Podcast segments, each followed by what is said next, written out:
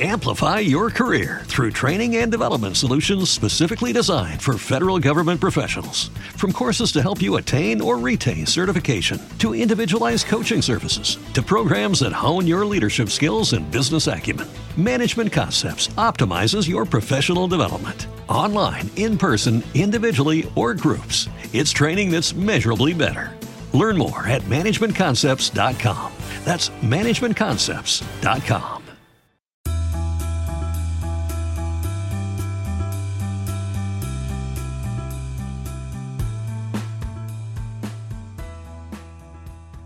¿Alguna vez se han preguntado cómo es la vida de uno de los mejores youtubers peruanos con más de 600 mil suscriptores en YouTube? Hoy tenemos a un invitado muy especial, tenemos a Ioa que nos va a contar cómo es que empezó, no siempre fue un youtuber, antes dónde había estudiado, dónde había trabajado y cómo pasó de tener estos trabajos, esta vida normal entre comillas, a poder tener la vida de ensueños, poder ser youtuber, seguir sus sueños y vivir de eso. Así que estén súper atentos.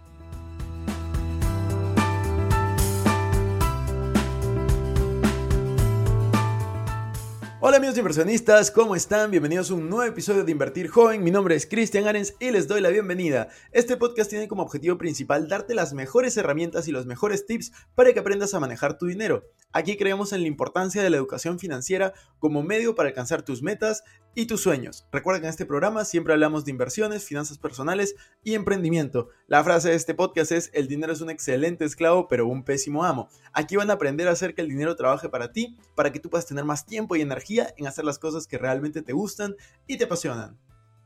Hola Yoa, ¿cómo estás? Bienvenido a un nuevo episodio de Invertir Joven. Estamos muy felices, muy emocionados de tenerte. ¿Qué tal? ¿Cómo va todo? Hola Cristian, todo súper bien. Más bien, gracias por invitarme a esta experiencia. sí, nos contabas de que era la primera vez que hacías un podcast, así que ¿qué tal? ¿Cómo, cómo te sientes en esta experiencia diferente? Súper bien. Bueno, es la primera vez que hago un podcast, o sea, sobre invertir. He hecho sobre otros temas, pero, pero siempre en cada, cada plataforma se aprende, porque cada, cada podcaster tiene un estilo diferente. Así que gracias por la invitación. De todas maneras, sí. Y de hecho ya te presentamos como uno de los canales más grandes de, YouTube en Perú. Yo diría que el más divertido, por lo menos para mí, yo estoy suscrito ahí. Y, y tienes muy buenos videos, la verdad, de muy buena calidad. Y creo que tu comunidad también es, es increíble lo que estás logrando. Pero yo lo que quiero llevar, quiero llevar este podcast un poco, no, no por el éxito que tienes en este momento, porque todo el mundo te puede conocer por eso, sino por cómo fueron tus inicios, qué estudiaste, a qué te dedicabas antes de comenzar en YouTube y, y cómo empezaste, ¿no? Entonces, cuéntanos un poco de ti hace unos años, qué, qué fue lo que, qué estudiaste, dónde estudiaste, qué hacías. Ya, perfecto. Yo estudié eh, economía en la Universidad del Pacífico. Eh, después de graduarme en el 2011 yo trabajé como por más o menos unos casi seis años en el mundo corporativo, em, en Belcorp principalmente. Apenas me gradué, me contrataron en Belcorp y estuve en tres distintas áreas en mi estadía en Belcorp.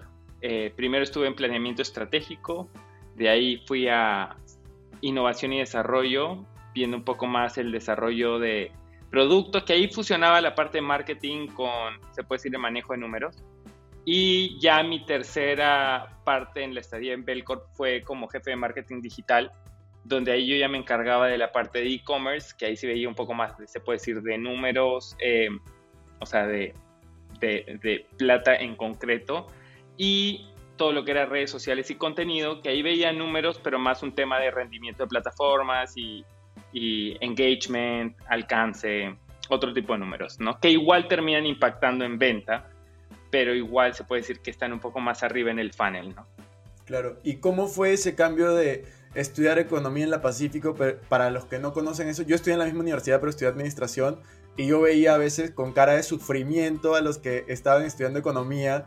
Eh, es la carrera, yo creo, más difícil de la universidad, como súper, o sea, tiene que ser no solo inteligente, sino súper trabajador eh, y estudioso. ¿Y cómo pasaste de estudiar esa carrera, trabajar en Belcorp, ver números, estar en una vida, entre comillas, tradicional, eh, a ser youtuber? O sea, ¿qué fue lo que te impulsó a tomar esa decisión? Sí, fue, fue súper como, sí, es, es un cambio total. Eh, de hecho, sí, como tú dices, economía, yo entré a la universidad estudiando administración, o sea, los dos primeros años estaba en la carrera de administración y es lo que pensé que iba a hacer y de ahí se puede decir como que me gustó muchísimo eh, finanzas corporativas y eso me hizo que me, quisiera especializar en finanzas y comencé a ser jefe de práctica en, decisiones de inversión, que es como Finanzas 1 y, y todo eso me gustó y como por eso hice el cambio. Pero sí, o sea, definitivamente eso de ahí eh, se fue, en mi vida se fue dando por pedazos, ¿no? Porque planeamiento estratégico es justo una parte entre, se puede decir, como variables macro y empresa. Y dentro de eso, cuando pasé ya la parte de innovación y desarrollo marketing, ya era un poco menos, se puede decir, eh, números em, ya menos macro y un poquito más como micro, marketing, ¿no? Comunicación, y de ahí ya lo último fue un poco más comunicación aún. O sea que para mí fue una transición en el tiempo, eh, pero obviamente cuando me veo yo estudiando en la Pacífico Economía, sufriendo con econometría, estadística, y ahora viendo, eh, se puede decir, cosas mucho más como conceptuales de gestión, de, de, de storytelling, igual cifras, ¿no? De engagement, eh, el funnel de, de visualizaciones y, y, todo, sí es un gran cambio, pero se fue dando para mí como que fue unas cosas como se fueron abriendo puertas y dando oportunidades y la fui tomando, ¿no? Y dentro de estas puertas que se abrieron y que ibas justamente cambiando, la estrategia que le ibas dando a tu, a tu vida, o más el camino, más que estrategia, es ¿Cómo, ¿Cómo surge YouTube? O sea, después de este trabajo en Belcorp que tú estabas viendo justamente estas métricas, ¿ahí fue donde tomas la decisión o cuál fue el momento? Sí, sí, ese fue. Eh, o sea, en mi última, o sea, en la última posición que tuve en Belcorp, al ser jefe de marketing digital de Sison, que era una marca dirigida para jóvenes, eh, nosotros trabajábamos mucho con creadores de contenido y con artistas en acciones digitales que le den más awareness a la marca y porque de hecho era una marca que no tenía tanto presupuesto como las otras marcas, entonces digital se convertía en una, en un, se puede decir como que en el vehículo para llegar a, al público porque no es muy costoso en inversión de publicidad, o por lo menos en ese momento era menos costoso que lo que es ahora, ¿no? Eh, porque ahí recién comenzábamos nosotros en el 2014, 2015 más o menos a entender los conceptos de, ok, son youtubers, ok, YouTube les paga algo, ¿no? Tienen influencia. Y comenzamos nosotros incluso en Saison, eh, porque hicimos un perfume, me acuerdo, con Yuya, que es una youtuber súper conocida en México. Bueno, en todo el mundo, ¿no? Pero en ese momento era una de las youtubers más grandes de México. Hicimos un perfume, hicimos sold out como nunca en la vida de la marca se había creado una historia en venta a nivel corporativo, que Belcorp estaba en 13 países. Entonces nos dimos cuenta realmente el impacto y, el, y el beneficio, o sea, sinceramente costo-beneficio, el ratio era muchísimo más favorable para irnos con un Yuya que invertir en hacer toda una campaña de comunicación de con medios tradicionales para un perfume, ¿no? O para otro perfume. Entonces ahí fue cuando me di cuenta realmente lo importante que es o la influencia real que tenía un creador sobre un grupo de personas y cómo eso se podía tangibilizar en ingresos y en que tenga una mejor calidad de vida el creador y a la vez podía como realmente de alguna manera movilizar incluso negocios y industria, ¿no? Tú sabes que ahora que lo, que lo dices, yo nunca he contado esta parte, pero yo, yo, yo antes de, bueno, durante y, y, antes de ser creador de contenido, yo estaba trabajando también en una empresa de venta directa eh, en Perú, más pequeña que Belcorp, obviamente. Yo estaba ahí primero gerente de innovación y luego gerente comercial, y yo me encargaba justo de ver contratos eh, para traer conferencistas, conferencistas de crecimiento personal y tal. Y yo, ahí fue uno de los momentos que a mí me abrieron los ojos, porque cuando yo vi cuánto cobraba cada uno de estos eh, conferencistas, y los que contratamos, siendo no, una no siendo como una empresa del tamaño de Belcorp, yo ahí me di, me di cuenta y dije, ok, esta persona gana en dos horas lo que yo gano en un año. Algo estoy haciendo mal. Ya sé. No, total. y de hecho a mí me pasó más o menos lo mismo. Ahora, en ese momento a mí me gustaba muchísimo eh, lo que hacía en Belcorp. Y de hecho seguía mi línea de carrera, porque sí, yo tenía la intención de hacer, seguir haciendo línea de carrera en Belcorp. Sentía que era una corporación que funcionaba bastante bien con, mi, con los valores que yo tengo y, simplemente esa Em, sorpresa constante y esa versatilidad que tenía la compañía me gustaba muchísimo.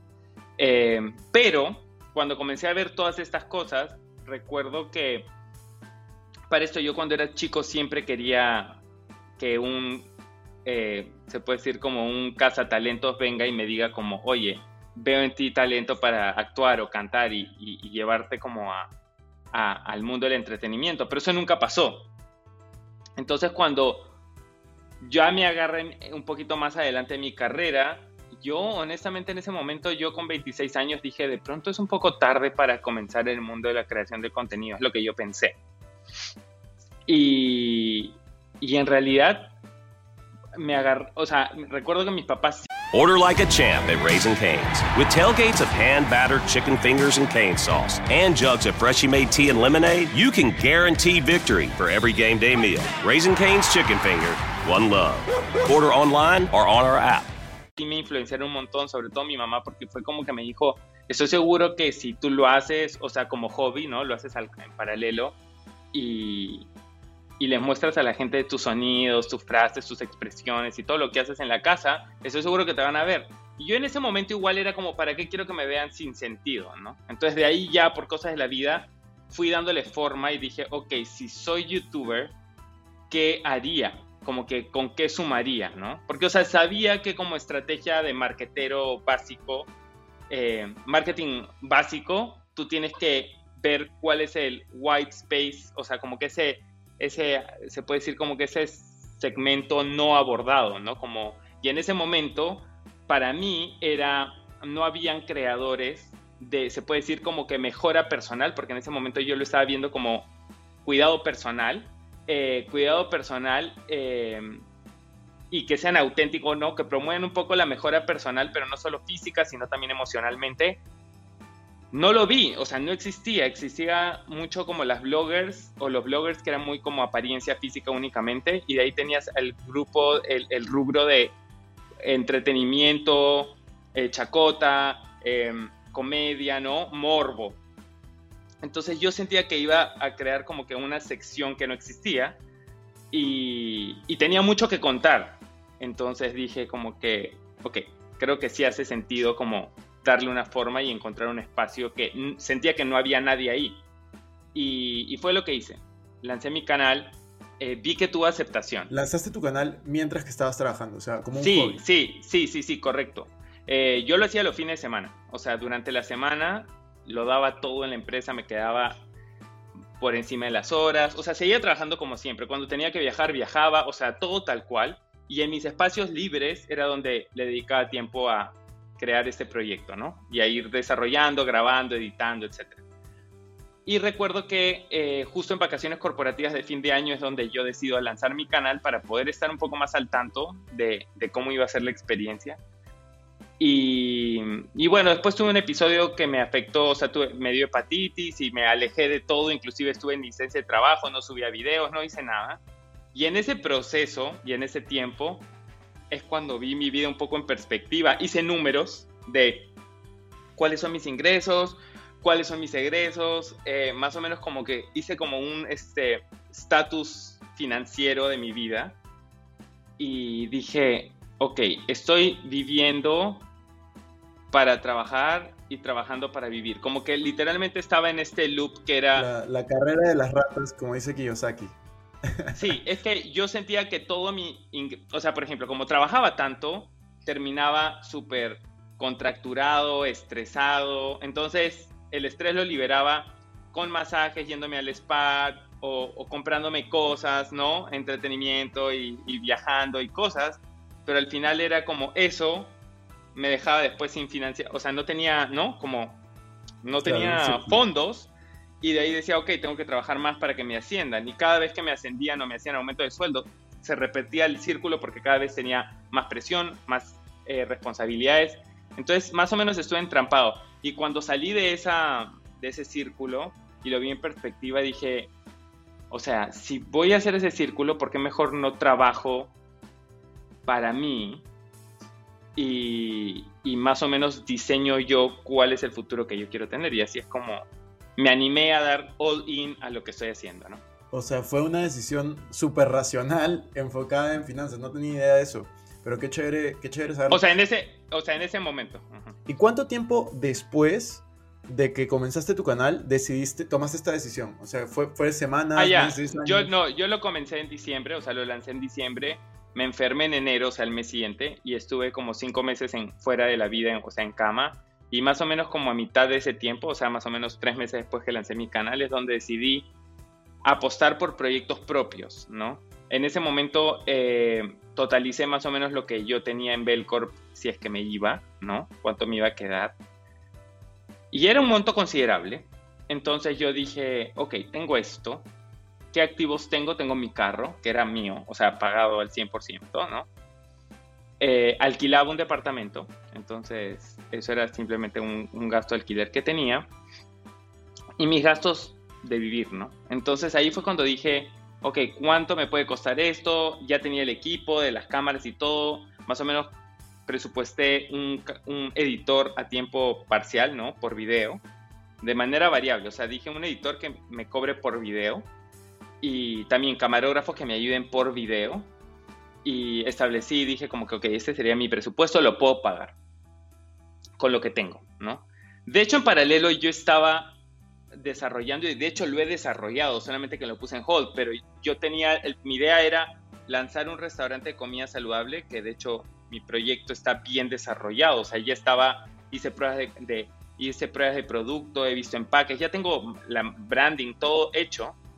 Eh, y yo estaba haciendo YouTube, solamente que en ese momento, mientras estaba en las dos cosas, no encontraba el local ideal, ¿no? Recuerdo que estuve en conversaciones con un centro comercial, y con una cadena de gimnasios porque mi idea era tener un formato de restaurante en un centro comercial y de ahí tener eh, formatos mm, express para tipo gimnasios, ¿no? Porque era comida saludable.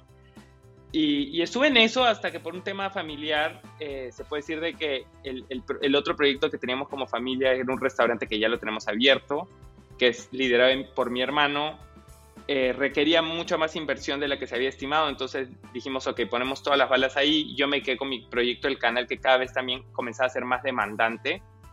Y, en eso estoy, ¿no? O sea, fueron por decisiones también de entre tiempo y inversión, ¿no? O sea, inversión, tiempo. No, te decía, me parece súper chévere todo lo que me cuentas, no tenía ni idea de, de, esa, de ese lado tuyo y creo que muchos de tus seguidores pueden, pueden tampoco tenerla, así que va a estar súper interesante eso.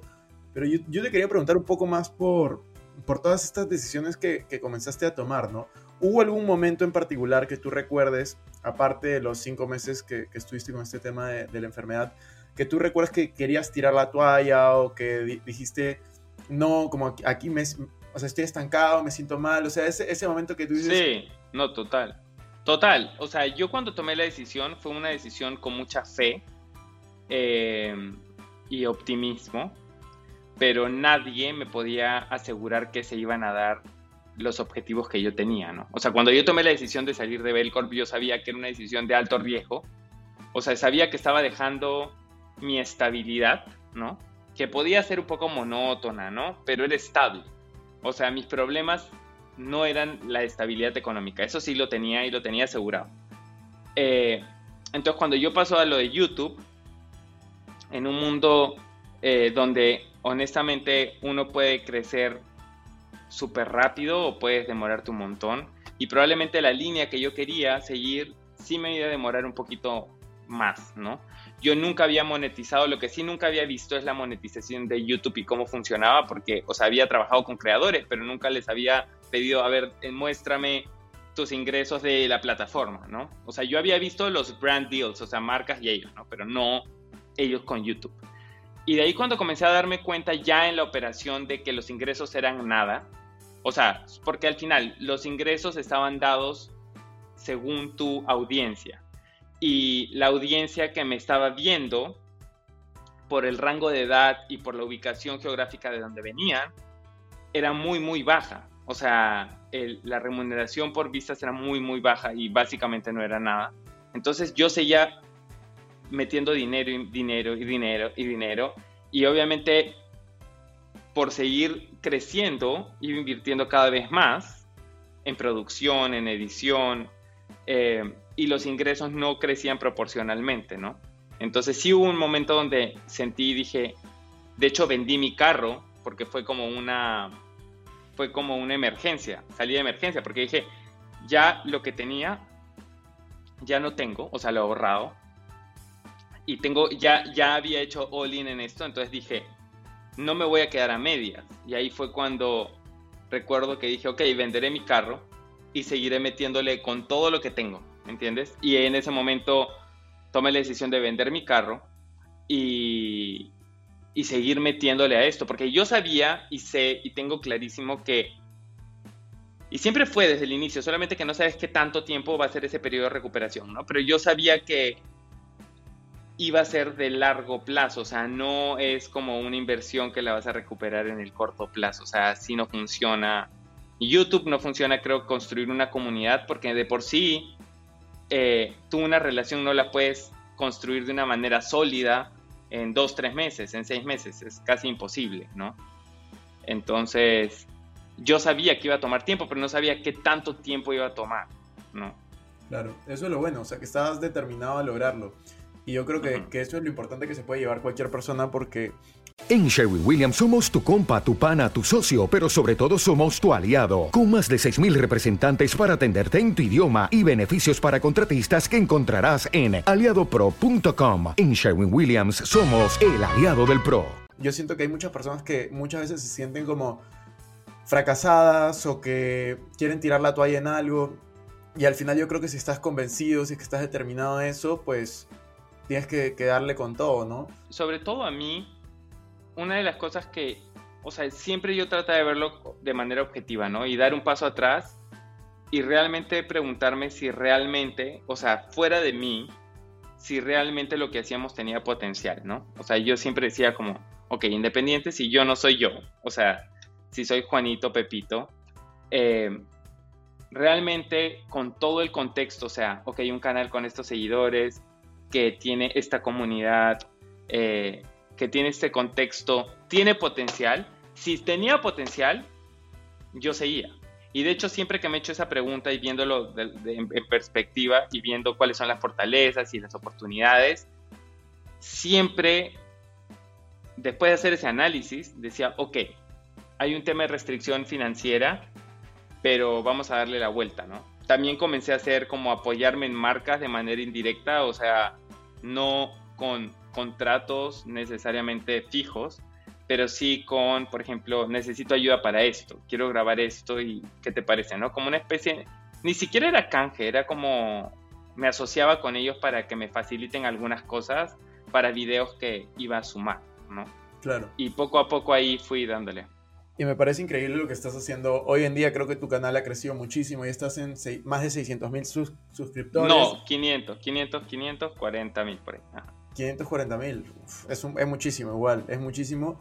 Y la cantidad de views, la cantidad de interacción creo que está muy, muy buena. Yo, yo lo he visto y, y, el porcentaje y todo está muy bueno. Justo busqué en Social Blade y estabas en el en top 200 de, de Perú.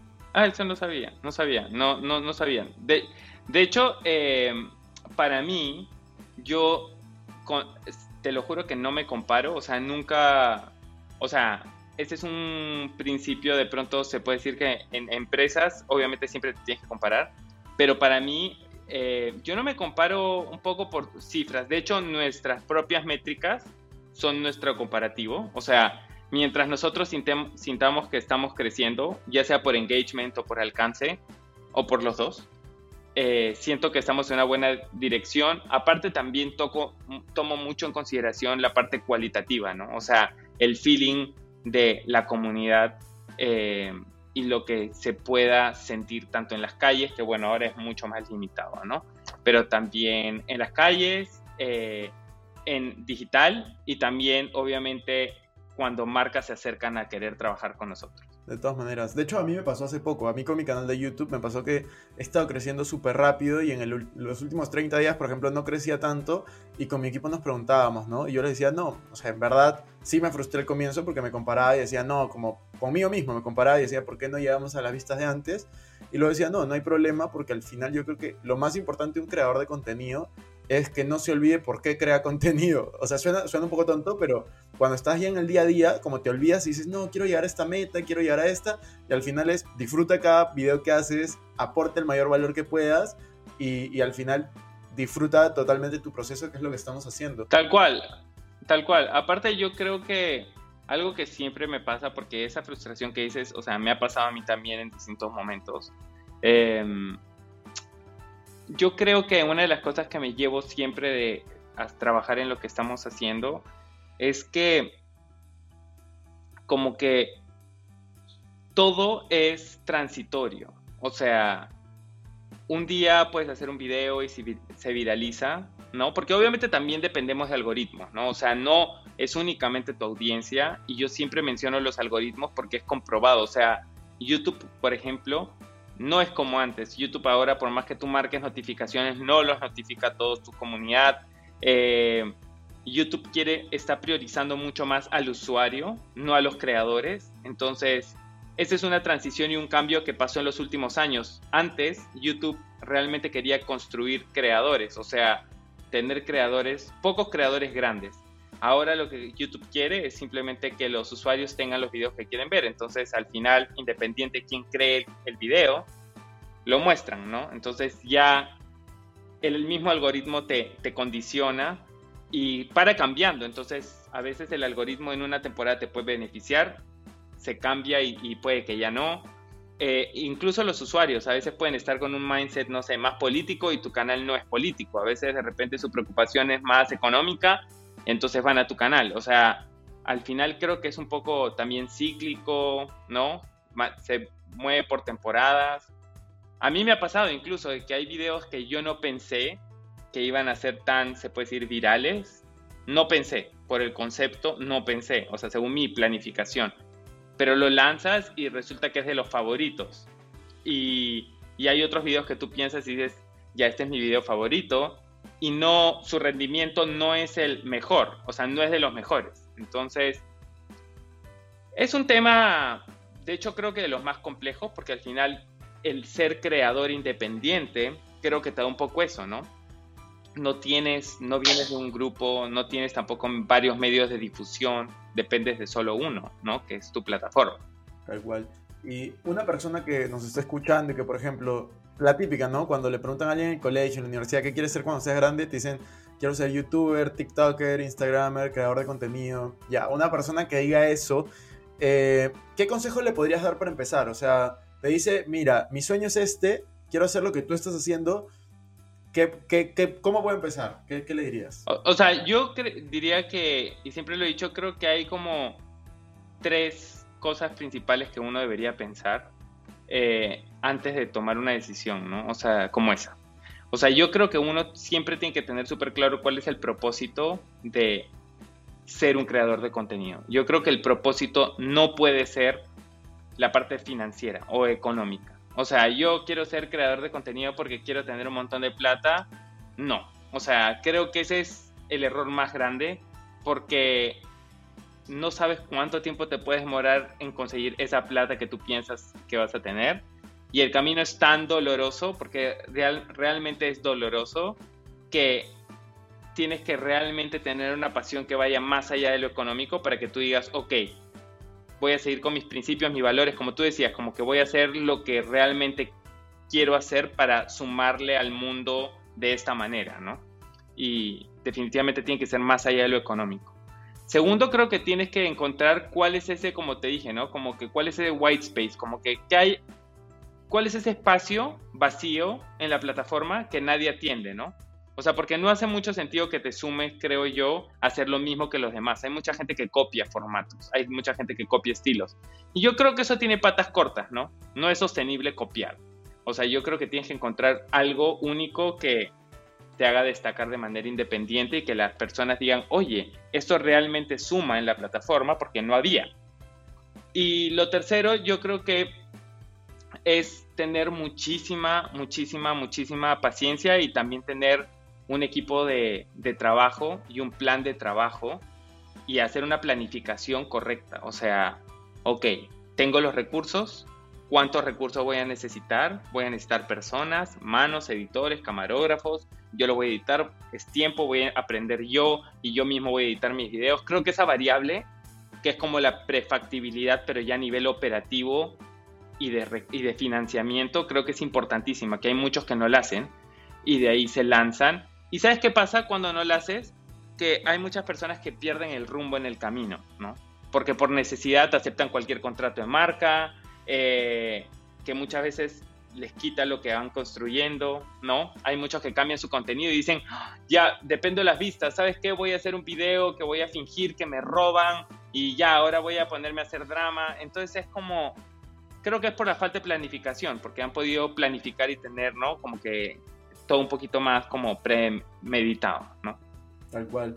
Sí, a mí me parece súper importante y si yo quiero, yo, quiero agregar ahí eh, una cosa, porque tú dijiste, yo siempre sugiero dos cosas, que es creatividad, que lo has mencionado, planificación. Y lo otro que yo quiero mencionar es si alguien quiere ser creador de contenido, pero quiere vivir de esto, tiene que ser súper constante. O sea, yo creo que la constancia es súper importante y creo que tú lo demuestras. O sea, siempre estás subiendo videos eh, de manera constante y creo que es algo muy importante que tienen que tener en cuenta. Yo, yo tuve este error cuando empecé. Yo, yo, yo voy tres años creando contenido y el primer año subí creo cinco videos en todo el año. Este, porque tenía, yo también comencé en diciembre pero la diferencia es que yo grabé en diciembre mi primer video del 2017, pero lo publiqué en abril porque me daba vergüenza. Claro, claro, sí, eso pasa, eso pasa. No, a mí me pasa, y lo que tú dices es súper importante porque a mí también me pasó igual, o sea, yo realmente el año que comencé a ser constante, porque yo los primeros años tampoco fui constante, o sea, el, por ejemplo, lo lancé el 2015 en diciembre, pero todo el 2016 yo no subí videos, o sea, eh, por mi hepatitis y después estuve meses tratando de pensar cómo iba a, qué iba a subir a YouTube, ¿no? Y realmente el 2017, que fue el año que retomé todo, o sea, que realmente se puede decir como que lancé mi canal bien, porque fue como, ok, serio, eh, también fui inconsistente, ¿no? O sea, definitivamente ser tu propio jefe es complicado, o sea, no es fácil, sobre todo que la creación del contenido, por ejemplo, en mi caso, no sé cómo sea en el tuyo, pero en mi caso, por ejemplo, como tengo en mis videos improviso y hay como que esta energía que, que quiero ponerle a, a, los videos cuando estoy haciendo los videos. Si yo le estoy pasando mal, o sea, si me siento bajoneado, si me siento estresado, si me siento ansioso por X, Y cosas, no me sale. Entonces, el 2017, por ejemplo, para mí fue un año muy inconsistente porque emocionalmente yo no estaba muy bien y, y subí muy pocos videos también el 2018 ya fue más constante, el 2019 más constante y de hecho por eso fue creo que mi año que más crecí. El 2020 por la pandemia obviamente fallé un poco en constancia también porque la pandemia canceló muchos proyectos que yo tenía, viajes que tenía planeados y cosas que, importantes que tenía para la carrera de que estábamos haciendo. Pero bueno, es parte también de, de crear contenido, adaptarte a los cambios y, gracias a Dios, como les dije, ¿no? O sea, creo que tener un equipo en el cual te puedes apoyar para poder compartir ideas, pimponear ideas y ver cómo levantas ante una caída, creo que es importantísimo. Sí, a mí me parece súper importante tener equipo, construir equipo. Creo que es algo que has hecho muy bien. Los veo en tus videos a, cada rato a tu equipo y creo que es mm. parte de tu creación de contenido y que está yendo increíble, ¿no? Entonces, últimas dos preguntas la penúltima pregunta que quiero hacerte es, ¿qué planes tienes a futuro? ¿Cómo, cómo te, visualizas a ti en un par de años, en cinco años, en el tiempo que tú prefieras? ¿Qué, ¿Tienes algún plan que puedas compartir a futuro? Sí, mira, yo siempre hago esto, siempre agarro ya sea un documento Word o a veces PowerPoint y yo siempre escribo como que mi plan, más o menos dos, tres años. Eh, tengo un poco esa, esa formación de trabajar en planeamiento estratégico y en marketing también y en Belcorp que es de estructurar súper claro, ok, cuáles son mis objetivos y con qué pilares, o sea, qué tres o cuatro cosas grandes son las cosas que tengo que priorizar para poder lograr eso, ¿no? Y definitivamente, de hecho estoy trabajando en eso, em, he tenido que ajustar todo mi plan por la pandemia, ¿no? Y, casi siempre está en constante eh, ajuste, pero definitivamente en, mi plan obviamente es llevar mi contenido al siguiente nivel en, en cuanto a calidad, en cuanto a, se puede decir como formatos, también los quiero evolucionar. tengo una intención de globalizarme y eso viene de la mano con eh, llevar mi contenido a que no dependa del algoritmo de YouTube que en la actualidad es muy regional, o sea, muy como que te encierra en tu burbuja, ¿no? A nosotros y a los creadores peruanos nos tienen como que entre Perú te ven, o sea, parece broma, pero es como que a mí me recomiendan a los otros peruanos y a los otros peruanos a todos peruanos y todos estamos entre las recomendaciones y eso obviamente te, te evita que te globalices y obviamente también evita que tus ingresos por vista aumenten, porque afuera eh, hay otros países donde te pagan mucho más que en Perú, ¿no? Eh, y creo que hacer, de hecho tengo un plan importante de, de poder tangibilizar el poder de mi comunidad. O sea, yo gracias a Dios creo que mi comunidad es, comparte los mismos valores que yo. Creo que tenemos eh, como que las mismas intenciones con el mundo y creo que realmente si nos unimos nosotros, creo que vamos a poder lograr mayores cosas en la sociedad. Entonces sí tengo mucho más, tengo como que toda esta intención de generar un impacto de comunidad, ¿no? Es lo que puedo revelar, ¿no? No puedo contar tanto más, pero es un poco lo que quiero. Claro, no, me parece increíble. Y de hecho yo sí he visto el, el, poder de tu comunidad, he visto la interacción que tienen. Por eso me parece increíble lo que, lo que vienes haciendo. Te felicito, en verdad. Eh, para mí es, para mí yo te dije, es el mejor canal de entretenimiento en la actualidad en Perú al menos. Eh, Gracias. Y última pregunta, última pregunta del podcast, la pregunta obligada, la, la, la, de rigor, porque el podcast se va a invertir joven y es cómo administras tu dinero, cómo inviertes, no inviertes, cómo administras el dinero que ganas, cuéntanos. Ya, eh, en la actualidad tengo definitivamente una gran porción y la mayoría de, la, de la, torta la reinvierto en producciones que hacen que nuestro contenido tenga más alcance y mejor interacción. O sea, yo sé que mi comunidad, por ejemplo, o sea, mi fórmula, eh, se puede decir como de valor, está muy asociada a la calidad de mi producción y a la innovación que tiene mi contenido. Entonces, siempre invierto eh, gran parte de lo que ganamos en eso, no cada vez dar premios más grandes porque tenemos esta dinámica de hacer eh, videos sorprendiendo a otras personas, ayudando a otras personas, entonces en que eso cada vez sea más grande y también en trabajar en producciones también más grandes y complejas que requieran más equipo humano y eso. Eh, invierto mucho en, en equipos que al final se puede decir que se van depreciando conforme los vamos usando en el tiempo para mejorar la calidad de nuestro contenido. Y sí invierto de manera personal, no lo cuento, ¿no? Pero una porción de mi dinero está asignada, más o menos como, se puede decir como que el 20-25% lo asigno a inversión de, se puede decir como negocios alternos, sobre todo o sea, negocios alternos, pero que sí se relacionan de alguna manera con lo que hago, ¿no?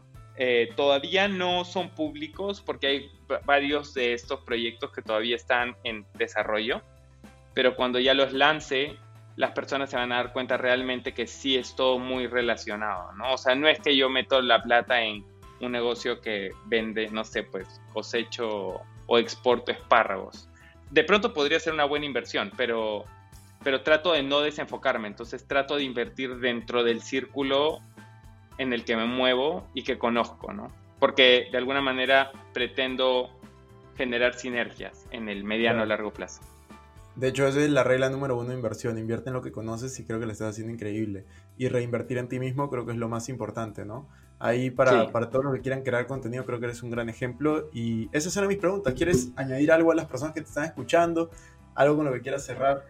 yo lo único que puedo decir es que, o sea, porque sé que hay una tendencia que todo el mundo quiere crear contenido y yo sé que, por ejemplo, TikTok ha abierto un, un universo a que todos creen contenido desde sus casas y una persona se puede decir sin ni siquiera tomar la decisión que quiere ser creador de contenido, termina siendo creador de contenido porque sube un video y de la nada tiene un millón de vistas y es como que, ay, ya tengo que ser creador de contenido por obligación. Entonces creo que eh, es súper importante que las personas piensen en, la, en qué es lo sostenible porque al final las plataformas van y vienen, ¿no? O sea, creo que lo más importante es crear comunidad. Y eso iba un poco alineado con lo del propósito que te dije. Creo que es importante también elegir muy bien dónde invierten su dinero, ¿no? O sea, por ejemplo, en mi caso, yo sé que uno de mis pilares principales es calidad. Entonces, o sea, calidad de producción. Entonces, siempre intento tener la mejor cámara, el mejor equipo de producción, las mejores luces, y ahí es donde yo invierto bastante de dinero, ¿no? Pero creo que hay que estar súper enfocado en realmente cuáles son esos, ¿no? Como que esas, estratégicamente, cuáles son esas, esos pilares principales de crecimiento para ti en tu, en tu comunidad y cómo se va a sostener en el tiempo, ¿no? Totalmente de acuerdo. Totalmente de acuerdo. muchas gracias por tu tiempo. Ha sido un placer tenerte aquí como invitado. Y el mayor de los éxitos con tus lanzamientos, con tu canal. Ahí vayan a verlo, lo vamos a dejar en la descripción. Se van a divertir muchísimo. Así que gracias. Gracias, Cristian. Te pasaste. Cuídate mucho y gracias por la invitación.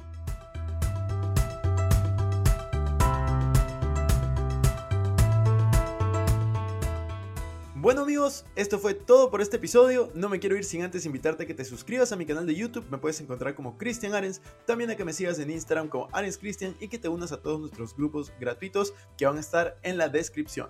No te olvides también de visitar nuestra página web invertirjoven.com, donde vas a encontrar artículos de finanzas personales, inversiones y emprendimiento. Si nos estás escuchando desde Spotify, no olvides ponerle follow o suscribirte para no perderte ningún episodio. Y si estás en iTunes, ponle 5 estrellas y deja tu comentario. Sería genial que puedas compartir este episodio para ayudar a más personas. Gracias por estar aquí, conmigo hasta la próxima semana y recuerda que la frase de este programa es el dinero es un excelente esclavo, pero un pésimo amo. Hasta la próxima.